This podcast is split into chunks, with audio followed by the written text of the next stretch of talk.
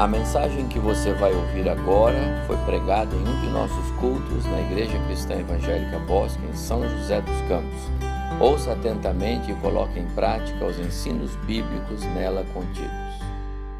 Agora eu queria convidar você para abrir a sua Bíblia e eu vou continuar no mesmo tema. É, na carta de Paulo aos Gálatas, capítulo 1. Carta do apóstolo Paulo, escrita aos cristãos na Galácia, capítulo 1.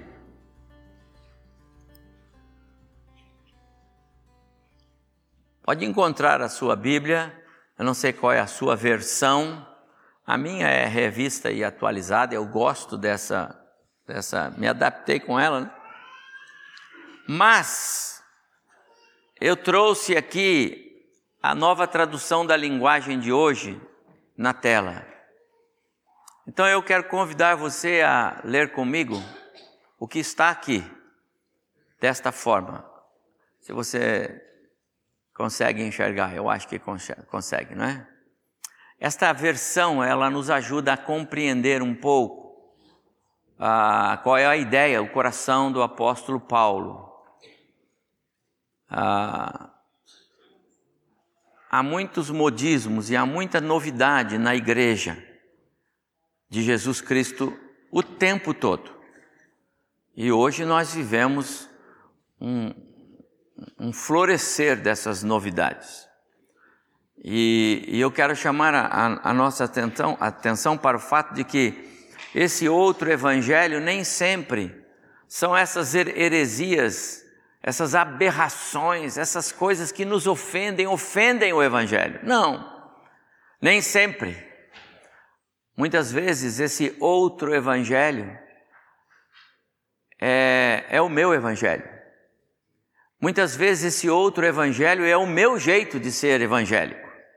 Porque algumas vezes nós nos achamos no direito de ser evangélico do nosso jeito.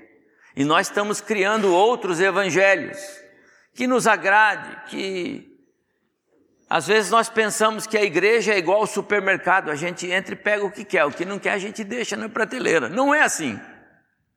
Então esse outro evangelho entenda, e hoje eu não vou tratar de a seita dos saduceus, nem a, os judaizantes que perturbavam a igreja é, do primeiro século, é, o, o gnosticismo, nada daquilo. Eu quero pensar no outro evangelho que está no nosso coração que é alimentado pela nossa própria vontade ou pela falta de vontade, pelas nossas próprias é, é, intuições e aquelas coisas que a gente ouve dos outros e diz, é mesmo, por que não assim, não é? Então, esse é o ponto. E isso, amados irmãos, é uma pedra de tropeço numa igreja saudável. Isso é um problema na vida de crentes que querem ser espiritualmente saudáveis. Então, é assim que eu queria que nós entendêssemos o outro evangelho. Mas a gente pode ler junto? Vamos ler? Aqui, ó. Estou muito admirado com vocês, pois estão abandonando tão depressa aquele que os chamou por meio da graça de Cristo e estão aceitando outro evangelho. Na verdade, não existe outro evangelho Porém, eu falo assim porque há algumas pessoas que estão perturbando vocês, querendo mudar o Evangelho de Cristo. Mas se alguém, mesmo que sejamos nós ou um anjo do céu, anunciar a vocês um evangelho diferente daquele que temos anunciado, seja amaldiçoado. Pois já dissemos antes e repetimos: se alguém anunciar um evangelho diferente daquele que vocês aceitaram, que essa pessoa seja amaldiçoada. Por acaso eu procuro a aprovação das pessoas? Não. O que eu quero é a aprovação de Deus. Será que agora estou querendo agradar as pessoas? Se estivesse, eu não seria servo de Cristo. Essa carta é de Paulo. E ele escreveu isso aos cristãos na Galácia porque estava havendo muita confusão e a igreja estava perdendo a sua saúde espiritual. Graças a Deus nós não estamos perdendo saúde espiritual. Eu acho que nós estamos crescendo na nossa espiritualidade. E eu tenho visto é, isso na, na vida da igreja, é inegável. Mas sabe, aquele, aquele ditado, time que está ganhando a gente não mexe, já perdeu sentido há muito tempo. Porque se nós estamos crescendo, temos que fazer algo para crescer ainda mais. Se estamos acertando no caminho, precisamos nos esmerar para acertar ainda mais. E é por isso, meus amados irmãos, que nós, a liderança espiritual desta igreja, está no firme propósito de é, nos, nos equiparmos, nos prepararmos à luz da palavra, com estudos bíblicos direcionados, para de fato sermos uma igreja saudável, espiritualmente saudável, uma igreja que tenha amor pela palavra, e esse vai ser o meu ponto hoje, pela manhã e pela noite. Amor pela palavra, dependência da palavra, é, é, vida na palavra, para que outras ideias e outras formas que são possíveis de se viver uma vida, entre aspas, no Evangelho é, não venham a nos perturbar, porque é, as ofertas e as possibilidades é, para se viver um, uma vida cristã é, na flauta, Beth, nada contra a flauta, a Beth estava ali, nada contra a flauta, eu amo a flauta, né? E a Beth sabe disso. Mas existe um ditado, eu acho que é mais lá no estado do Rio de Janeiro, né? viver a vida cristã na flauta. Quer dizer, vai, vai, vai tocando. Né? Não dá, não resolve. E sabe o que mais? Infecta a igreja e, e traz prejuízo. Então nós queremos mesmo, e essa é a razão de ser do, da campanha que começamos no, primeiro, no, no último domingo do mês de setembro. Nós queremos trabalhar a, a, a, o tema bíblico de sermos uma igreja saudável, crentes comprometidos com a palavra e com a sua igreja local, crentes comprometidos com a congregação, com, os, com, com, com o corpo local. Assim é que nós seremos uma igreja é, saudável. Eu digo e, e vou repetir, porque eu sou pastor, eu tenho que falar. Eu tenho uma dor profunda no coração quando eu não vejo líderes da igreja nos cultos, como agora, por exemplo, nós estou vendo muitos. Não pense que eu não. Pastor desenvolve uma, uma, uma, uma, uma prática, isso é um privilégio, Deus dá isto. Ah, alguém que senta lá no lugar onde senta o Luciano Barbeiro, lá com a Beth. Se ele não estiver lá, Luciano, pode saber, o pastor soube, você não veio. Porque é natural, o pastor corre o olho e fala, o irmão não está lá, e não está mesmo, e não adianta. Sabe, pastor, eu estava no outro lugar, estava nada, você estava fora daqui. Então não pense que a gente não percebe, sabe? E é claro, existem situações, olha, pastor, eu, eu perdi o pescoço, mas eu vou colar no domingo que vem, eu vou, tudo bem. Mas às vezes o irmão não veio porque a unha é encravada, sabe? E nem tem unha encravada, nada, mas é tão comum. Então eu quero dizer aos irmãos que é, é, é muito importante, e é por isso que Deus põe os pastores à frente da igreja, para dizerem aquilo que tem que ser dito. E nós precisamos ser fiéis à igreja, aos compromissos da igreja. Isso faz de nós uma igreja saudável. Por isso essas aulas especiais, por isso essas mensagens especiais. Nós queremos em 2020 uma igreja é melhor do que essa. Não é assim? Eu tenho que ser crente hoje melhor do que eu fui ontem. E pior do que eu serei amanhã, porque amanhã eu tenho que ser melhor. Depois de amanhã eu tenho que ser um crente melhor do que eu fui hoje. E pior do que eu vou ser depois de amanhã, porque depois de amanhã eu vou ser melhor ainda. Essa é a ideia de saudável. Essa é a ideia de espiritualmente conectado na palavra e no Senhor da palavra. É o que eu vejo aqui nessa porção de Paulo. Então, para ficar bem claro, outro evangelho é o evangelho que é nominal, mas ele descaracteriza-se da sua essência. É um evangelho que não cobra, É um evangelho que me faz viver a vida do meu próprio jeito. É um cristianismo personalizado. Eu vivo do meu jeito. Eu sou dono de mim mesmo. A Bíblia não é a última, não importa se a Bíblia diz que isso é pecado. Eu vou fazer assim. E como a igreja sofre porque casais andam por esse caminho. Acham que têm o direito de ser é, dono do seu, do seu, do seu destino e querem andar por caminhos errados.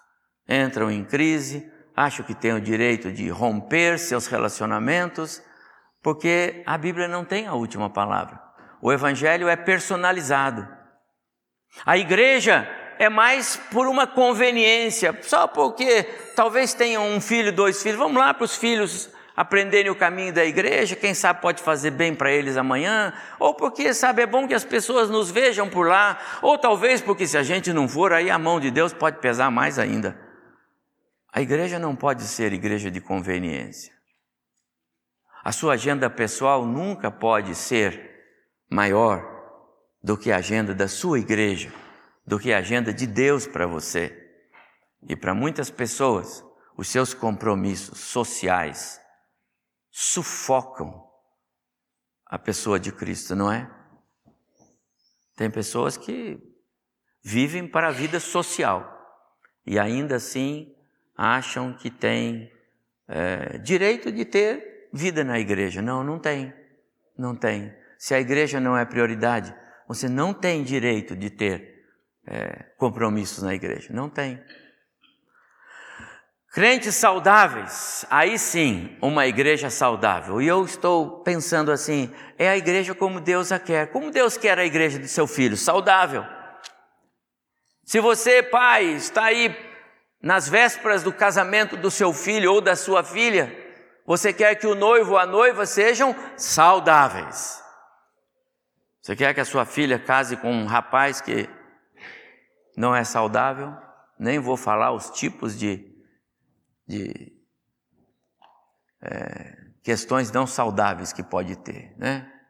Pode ser droga, pode ser doenças, pode ser é, relaxamento pessoal, pode ser um monte de coisa. Não é saudável. Você quer sua filha com uma pessoa assim? Você quer o seu filho com uma, uma noiva? Não, não quer. Deus quer a sua igreja saudável, porque a igreja é a noiva do seu filho. Uma igreja saudável.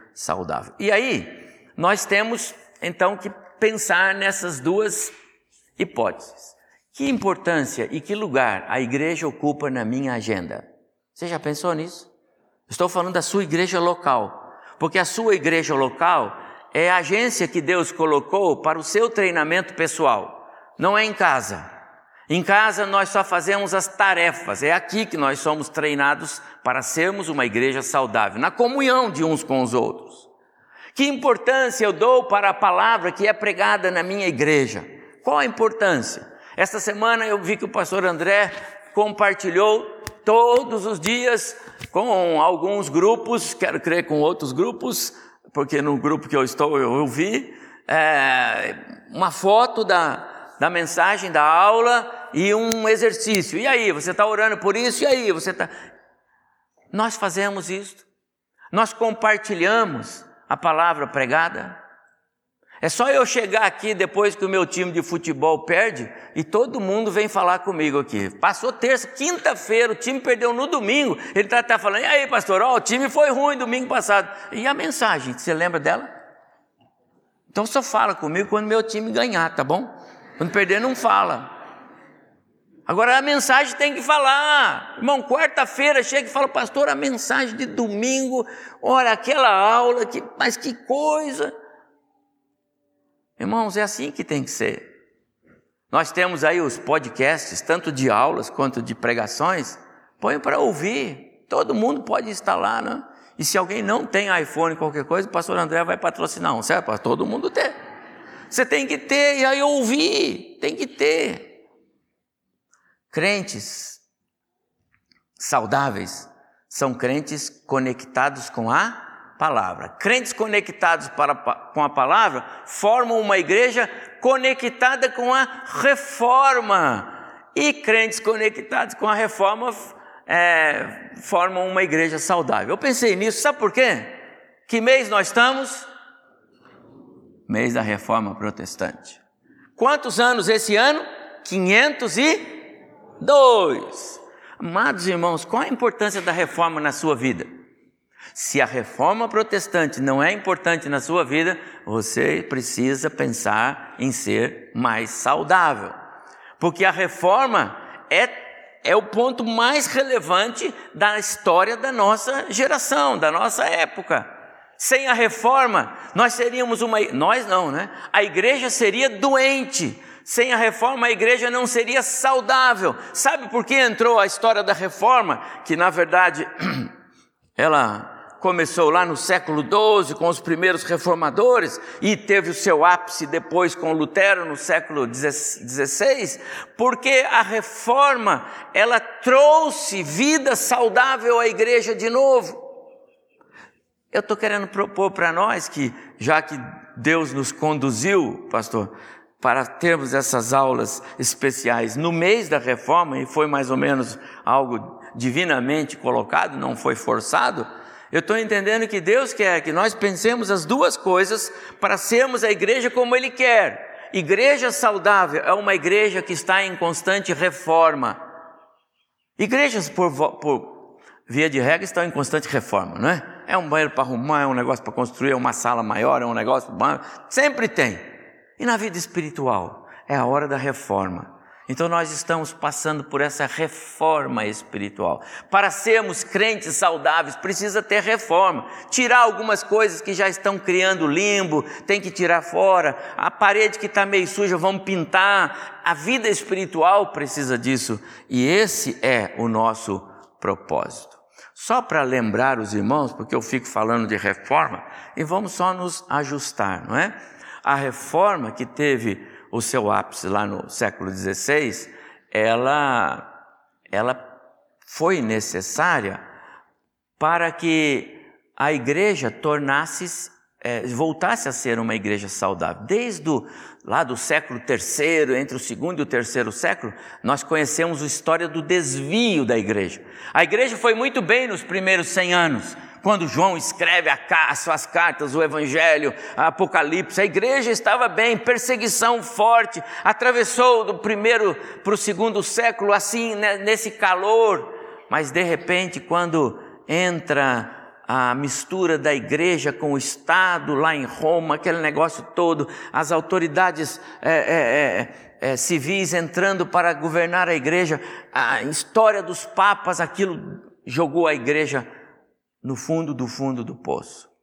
E foram foram anos e anos de escuridão, idade das trevas, distanciamento, é, heresias e tantos outros males. A igreja afundou-se. A reforma traz de volta a igreja no seu eixo. Por isso nós precisamos de pensar na, na reforma. A igreja da, antes da reforma, ela era modulada por interesses. Às vezes nós estamos colocando os nossos interesses na frente dos interesses da igreja. Quando nós é, exageramos na prioridade aos nossos interesses, eu não posso negar que as famílias precisam ter é, oportunidade para os seus passeios, para os seus projetos de família, é um fato. E nem sempre nós vamos ter todos os irmãos aqui todos os domingos. Mas nós não podemos pensar que todos os irmãos têm o direito de não estar todos os domingos, porque tem programas de família. Aí tem enfermidade espiritual a igreja deixou de ser prioridade. O meu compromisso com Deus deixou de ser prioridade. Isso é o que estava aconteceu. A palavra perdeu a sua relevância, o afastamento da, da doutrina e a coisa se é, desenvolveu por um caminho errado. uma síntese da reforma. Eu só coloquei aí para você lembrar. A necessidade de se voltar de novo ao caminho, de se deixar para trás aquilo que estava em desacordo com as Escrituras sagradas. O desenvolvimento, novamente, de uma doutrina sadia que pudesse levar os crentes a refletir e a viver de maneira agradável ao Senhor. Amados irmãos, a reforma protestante não é só um marco extremamente importante, relevante para a igreja. Ela tem de ser uma experiência viva, diária, perseverante, incansável. É o único modo de nós cristãos permanecermos nos fundamentos do Evangelho. A reforma, ela redescobriu a maneira correta de ser igreja, de adorar e servir a Deus, de viver e desenvolver a vida cristã. Quando nós trabalhamos a ideia de é, igreja saudável, crentes saudáveis, nós estamos com esse foco. É só assim que nós vamos ficar livres do outro evangelho. O evangelho do meu jeito. Do outro evangelho que quer pregar para mim uma forma de ser crente, mas mais light um pouco. Uma forma de ser crente que me permita ter um pelar e um pecar. Não dá certo. Nós não vamos ser uma igreja vitoriosa assim. Esse é o apelo, essa é a, é a, é a proposta que a igreja quer para nós sermos uma igreja saudável no próximo ano. Pensar então na reforma à luz do texto de Paulo, que não tenhamos um outro evangelho, e pensar na reforma como uma prática diária constante, ininterrupta e séria na nossa vida é pensar no nosso modo de ser cristão, como eu estou sendo cristão, como os meus em casa avaliam a minha vida cristã, como os meus irmãos na igreja me veem como um cristão, como a sociedade me vê como um cristão. Você já pensou nisso? Qual nota o Senhor me dá pela minha vida como um cristão. Pensar na reforma é pensar como pensavam os reformadores, é ser um. Prioridade ao que diz a palavra, não ao que diz a sociedade ao redor. Amados, como nós estamos hoje envolvidos numa teia, numa trama. O inimigo ele é sagaz, ele é astuto. Ele consegue nos ludibriar com uma série de novidades que muitas vezes cristãos não imaginam que quando por esse caminho entram, entram por um caminho de destruição. Ofertas, como nós temos hoje famílias, casais, para ser mais direto, entrando pelo caminho dessas ofertas do mundo, que é possível ser cristão. É possível ser cristão sem precisar tanto apego à palavra. É possível ser cristão sem precisar congregar tanto e tantas vezes na igreja, não precisa. Você pode ir uma vez a cada alguns meses, não tem problema. Também não precisa ter compromisso com a sua igreja. Você só vai lá. Amados irmãos, o apóstolo Paulo termina o texto que nós lemos, e você leu comigo, de Gálatas, capítulo 1, ele diz assim no último verso: ele diz assim: se agradasse ainda a homens, não seria servo de Cristo. Amados irmãos, quando nós não levamos a sério a nossa vida com a igreja na qual nós servimos o Senhor, então nós não estamos servindo ao nosso Cristo. Também, pensar na reforma é pensar que nós precisamos não só conhecer a história da reforma, mas viver como cristão reformado mesmo, aquele que já não se deixa levar mais pelos, pelos descaminhos da, da, da vida é, que agrada aos meus próprios pensamentos e sentimentos. Eu quero só ir para a minha conclusão. O assunto nós vamos ter muitos domingos, mas eu não posso ser cristão do meu jeito. Não seria uma igreja saudável e nem eu seria um crente saudável. Não existe auto-reforma moral. Eu não posso ser dono da minha própria reforma espiritual. Eu preciso do Espírito. Só Ele pode produzir essa reforma. Sem a regeneração produzida pelo Espírito, a reforma fracassa e acontece retrocesso. Eu preciso viver para Cristo e envolvido com a excelência da vida cristã. Meu prezado irmão, você ama a sua igreja? Depois releia a pastoral, a síntese da aula domingo passado. Você tem sido despertado para servir e honrar a sua igreja local? É o corpo de Cristo. Se você honra e serve, você está honrando e servindo o corpo de Cristo. Pastor André colocou aqui calendário, ministérios, programas, essas coisas, é claro que elas são importantes. Mas, meu amado irmão, não venha para a igreja só no dia que você tem compromisso com alguma coisa no calendário da igreja. É tão ruim. Você tem que vir para a igreja sempre, participar dos cultos, beber a palavra, assistir às aulas, fazer daquilo alimento para a sua vida. Aí você tem você, está equipado para servir.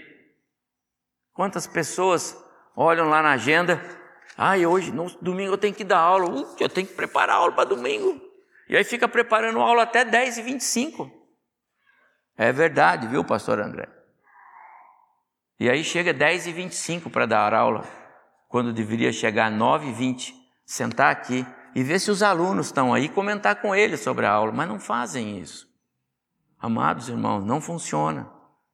Deus não vai abençoar. Lembra? Eu falei aqui no, uns domingos atrás. Aquela plaquinha, Deus abençoe esta bagunça, não vale para a igreja de Jesus. Aquilo vale para quartos de pais que não sabem bem o que significa aquilo. Porque Deus não abençoa bagunça de quarto nenhum. Deus é Deus de ordem. A igreja de Jesus precisa ter ordem. Quer servir a igreja? Quer servir a igreja? Então leve Deus a sério viva para Cristo e envolvido com a excelência da vida cristã, ocupe sua mente com coisas espirituais, não dê espaço para Satanás semear no seu coração. Tenha prazer na comunhão com seus irmãos na igreja. Olha, presta atenção. Tenha prazer na comunhão com seus irmãos. Você tem prazer na comunhão com seus irmãos na igreja? Hein? É bom? É gostoso chegar aqui? Tem umas pessoas que são extraordinárias, a maioria delas eu tenho que dizer, mas tem algumas que se destacam, né? Ai, pastor, que alegria estar aqui na igreja, ai, que prazer. É, irmã, ela gosta de abraçar. É gostoso.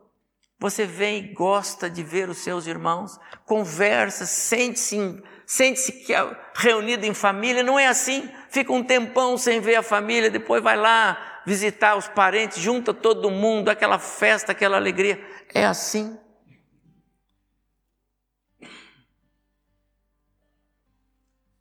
Desenvolva amizades sólidas com aqueles com quem você vai passar a eternidade.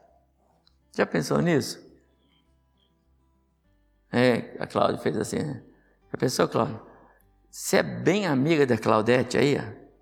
Porque você vai passar a eternidade com ela. Já pensou? Talvez tenha algum irmão que falou assim: Nossa, pastor, eu não tinha pensado nisso. Eu vou ter que ficar com aquele irmão, vai e sem mais, vai. o Senhor sabe disso, Ele vai pôr você do lado dele os primeiros 300 mil anos. Rodrigo, você vai ter que passar a eternidade com alguns que você convive aqui. Então, ame a todos e faça o possível para ser amado de todos, porque lá no céu você não vai ter problema. Senão o Senhor põe para ajoelhar no milho lá até ficar bonzinho. Amados irmãos, se alguém pregar um outro evangelho, se alguém disser para você que é, é, fácil e que pode viver a vida cristã de outra forma, diferente do que eu expus aqui nesta manhã, você tira do nosso meio, por favor, porque não dá. Para ser igreja saudável, nós precisamos ser uma família que tem amor pela palavra. A palavra tem que nos unir de fato e nós precisamos viver em torno desta palavra. Que Deus abençoe o nosso coração.